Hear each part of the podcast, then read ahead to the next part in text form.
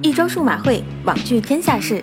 欢迎来到由手机中国独家出品的新一期节目。上一周悄然而过，科技圈又平添了几分热闹。这期我们先不谈天天上头条的苹果，先来说一说略显落寞的国际巨头微软、诺基亚这一对难兄难弟，还有国内一大波干劲儿十足的国产手机厂商。放手诺基亚之后，家大业大的微软再次任性地开启了买买买模式。官方消息显示，微软已经和全球最大的职业社交网站 LinkedIn 领英签订了最终协议，将以每股一百九十六美元全现金收购 LinkedIn，交易价值达到两百六十二亿美元。一时间，业界震惊，更有人给出了可能会刺激今年科技圈出现大型并购热潮的评价。微软重金迎娶新人，昔日旧爱诺基亚似乎也已经准备好在全新的 VR 和可穿戴领域里重新扬帆，梅开二度。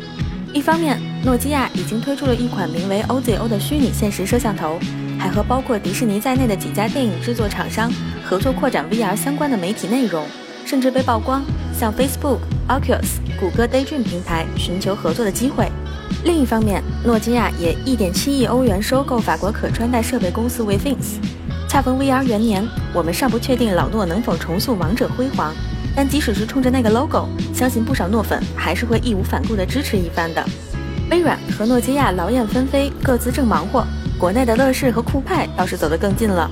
在本周，乐视拿出了十点四七亿港元的红包，获得了老牌手机厂商酷派百分之十一的股份，加上之前的股份，共计达到百分之二十八点九，成为最大股东。自此，乐视和酷派继续手牵手往前走。只不过是要由乐视当家做主了。